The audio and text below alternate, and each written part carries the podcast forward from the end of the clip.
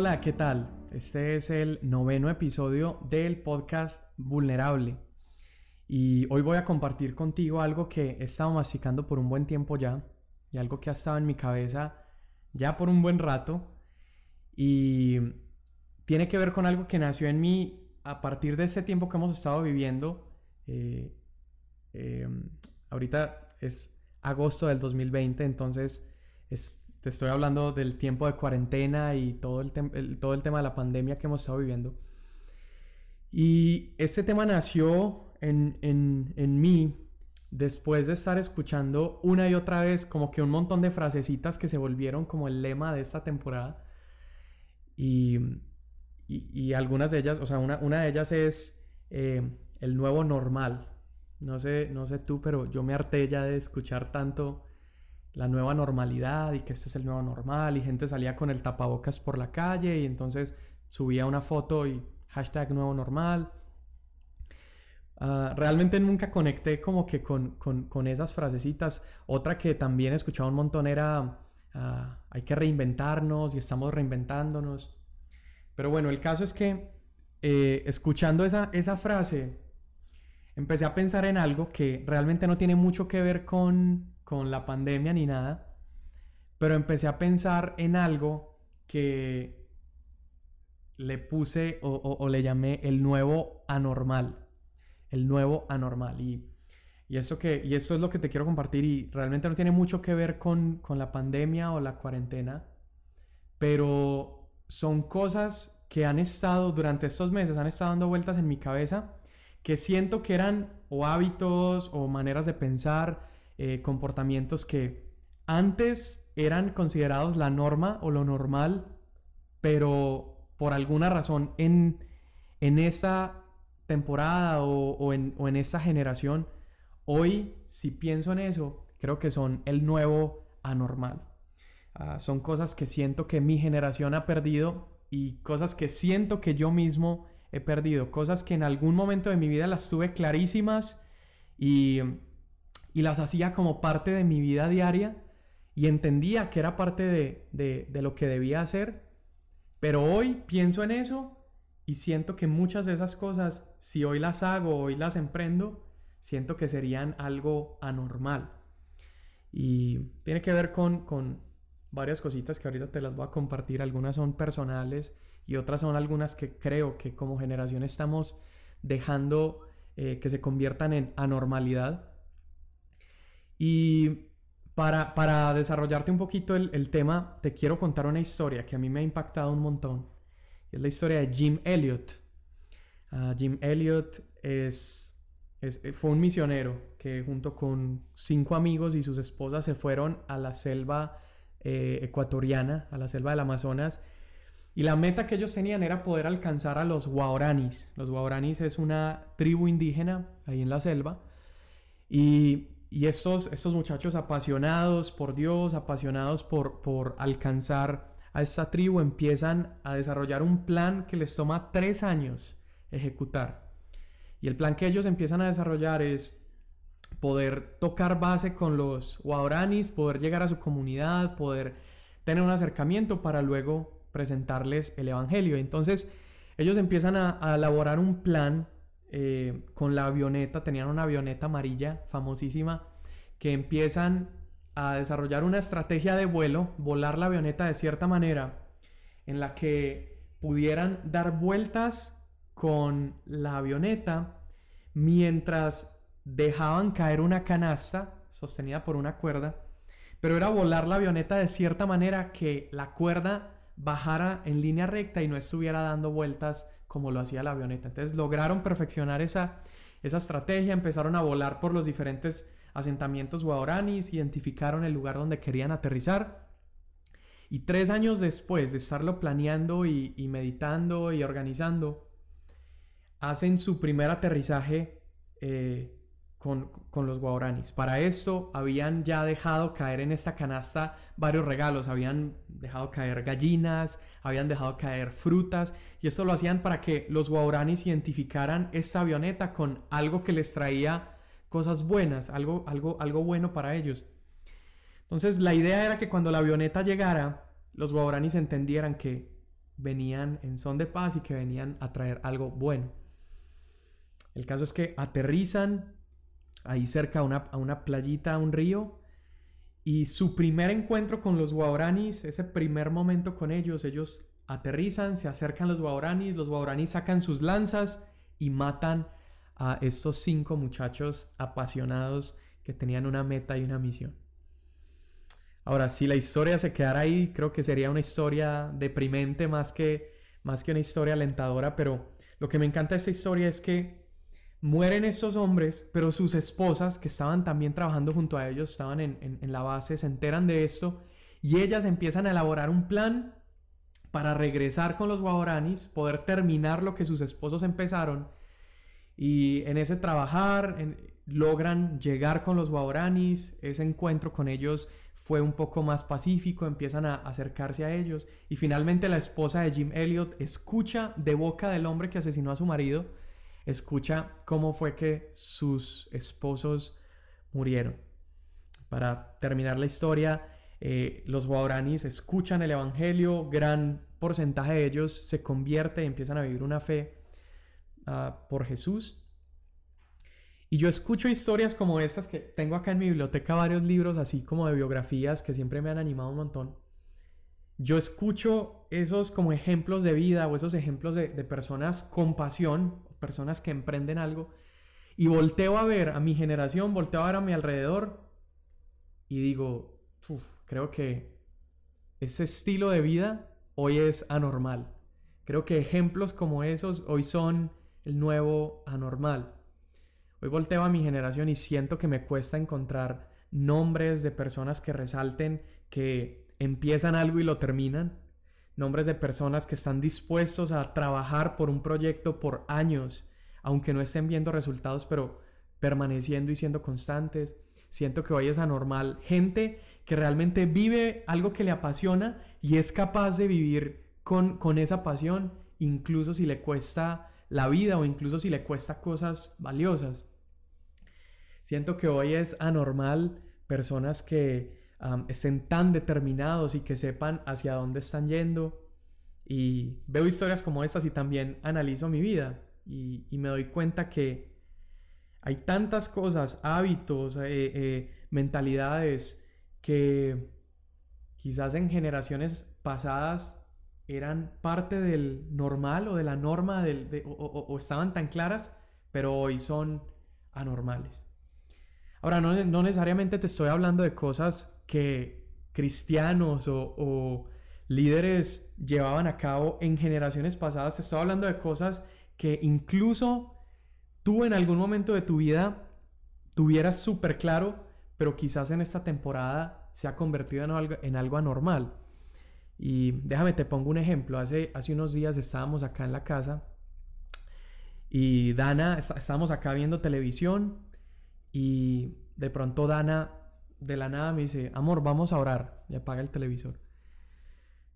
Y en ese momento me pareció súper loco que para mí se me hizo algo anormal, se me hizo algo raro, como que, ¿qué le pasó a Dana? ¿No?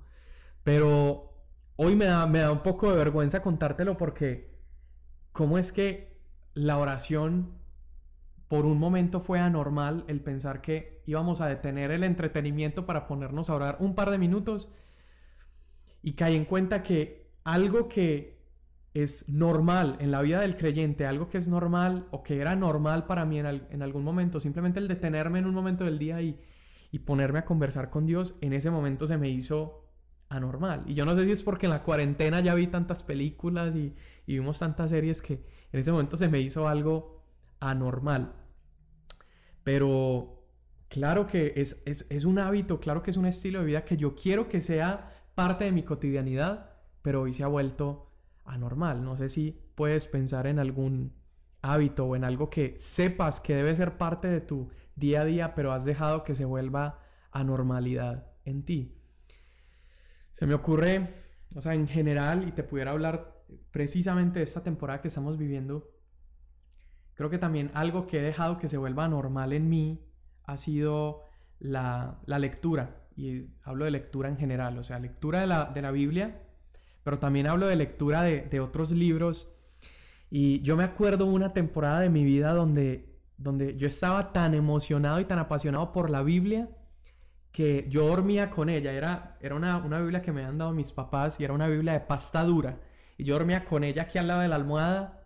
Ya sé que súper impráctico y súper incómodo, pero dormía con ella y al lado de la cama tenía una lamparita de esas como que ah, pones en la tapa del libro para que te alumbre en la noche.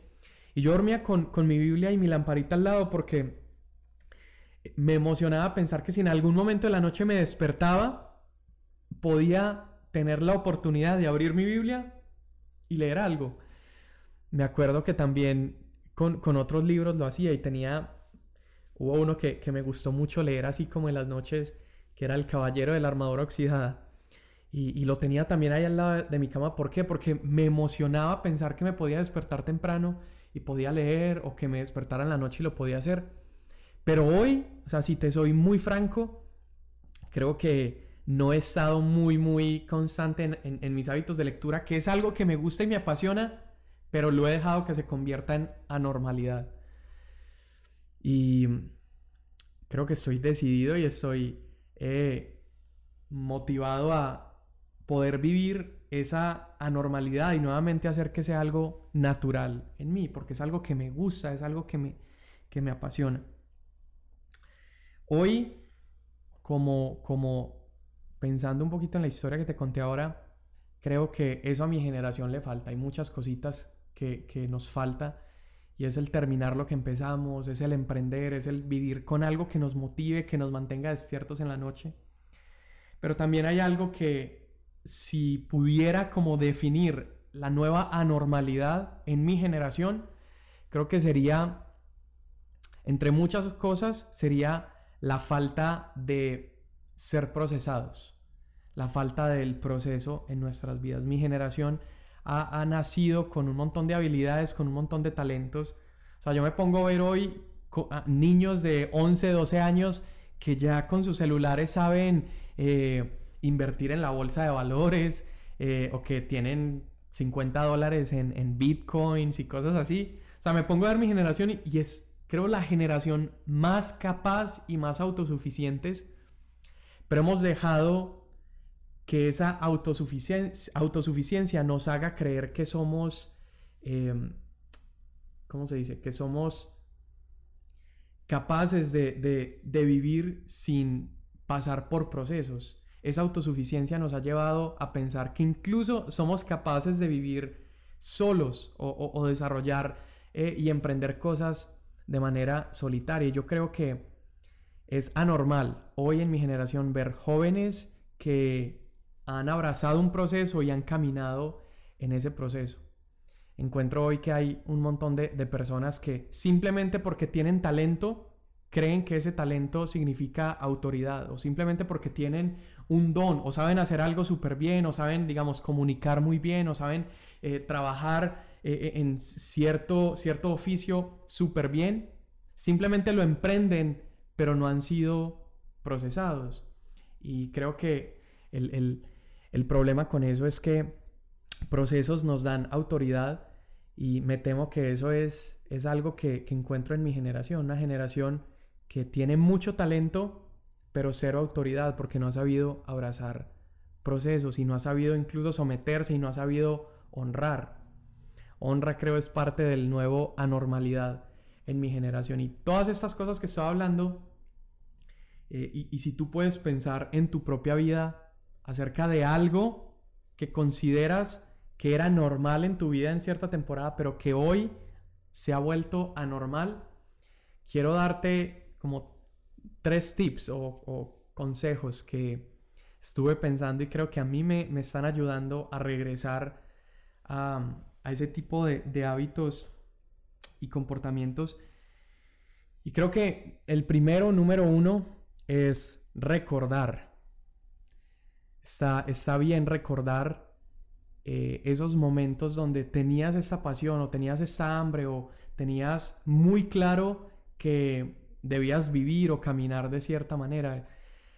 Hay veces donde Dios nos permite vivir como temporadas de tanta gracia o temporadas de tanta cercanía con Él para que en otras temporadas como de más sequía o de o, quizás otras temporadas donde no estamos tan cerca de Dios podamos tener como referente esos momentos donde vivíamos tan cerca de Él o tan apasionados y entonces lo anhelemos y lo deseemos una vez más. Y esto aplica en todo sentido.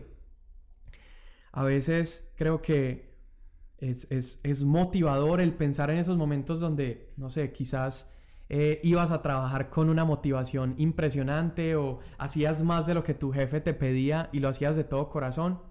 Y cuando lo recuerdas, entonces como que algo se, se organiza o se acomoda en nuestro corazón y nuestras mentes y es como combustible para empujarnos y decir, hey, yo lo viví una vez, es posible trabajar con gozo, es posible eh, servir a las personas con amor, es posible leer tantos libros al mes, es posible eh, vivir como con ideas frescas.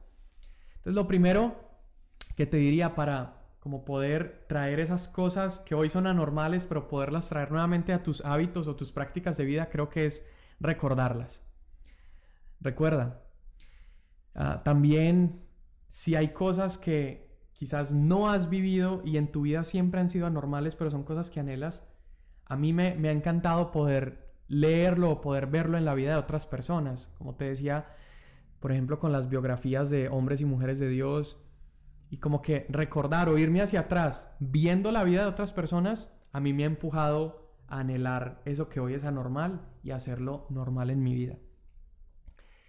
Número dos, creo que a veces cosas se convierten en anormalidad porque hemos dejado que el estándar de lo que significa ser un hijo de Dios o el estándar o, la medida o la vara, hemos dejado como que poco a poco baje en maneras de pensar, en comportamientos, en, actitudes y como que esa estatura o ese estándar lo hemos dejado reducir quizás a los mejores puntos de comparación que hoy tenemos en, nuestra generación. Entonces, te voy a poner un, un ejemplo X, pero por ejemplo, en temas de, santidad o cuál sería el estándar o la manera en la que un hijo de Dios se comporta y volteamos a ver a nuestra generación y decimos, hey, pero si es que X pastor vive de esta manera y es el mejor referente que tengo en mi generación, entonces, pues esa es la norma. Y cuando vemos que los líderes o las personas que están por encima de nosotros tienen una,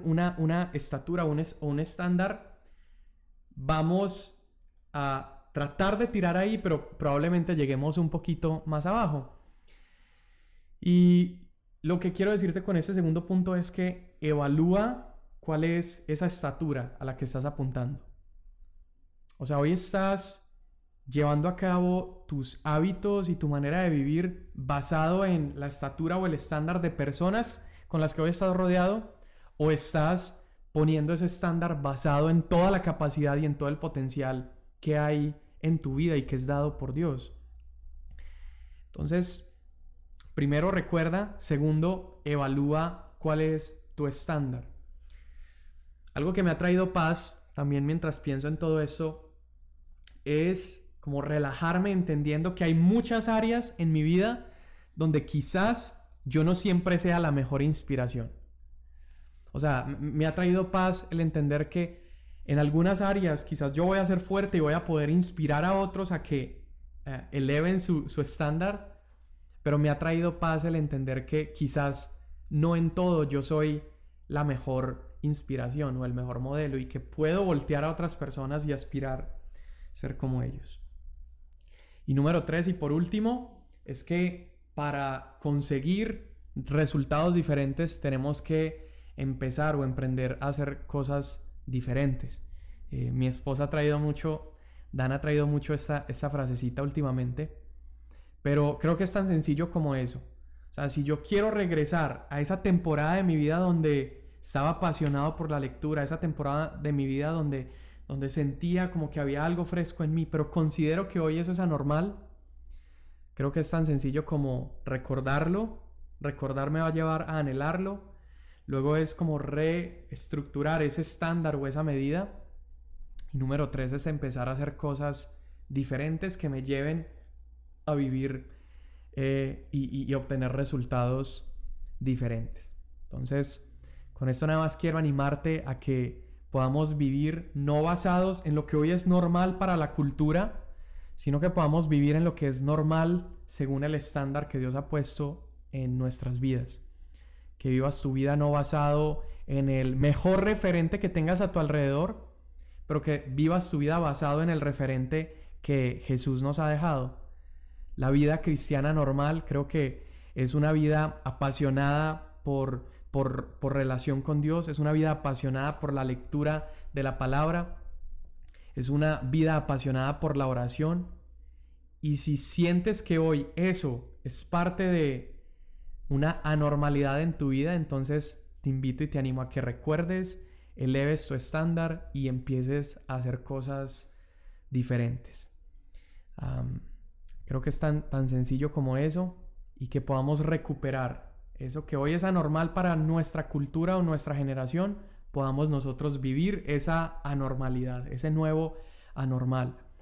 Creo que Cristo fue un hombre que vivió eh, una anormalidad para su generación, en una generación donde era normal el oprimir a la mujer, una generación donde era normal juzgar a otros, eh, una, una, época, una, una, sí, un periodo donde era normal el creer que mi manera de comportarme me daba derecho a juzgar lo que otros hacían. Jesús se levanta en medio de esa temporada, en medio de ese, de ese periodo histórico, y él empieza a vivir una anormalidad. Y esa anormalidad que Jesús vivió es la que él establece como el normal para el creyente. Una vida donde amamos a nuestro enemigo, una vida donde vivimos una, una vida apasionada con hambre de conocer más, de leer, de buscar a Dios.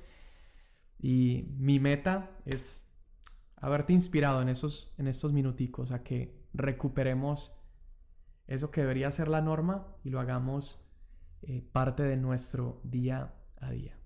Un abrazo a todos, cualquier comentario, cualquier pregunta, cualquier cosa. Dana y yo estamos súper, súper disponibles. Ah, nos emociona un montón cada vez que vemos que alguien comparte algo del podcast vulnerable. Y acá vamos a estar. Un abrazo.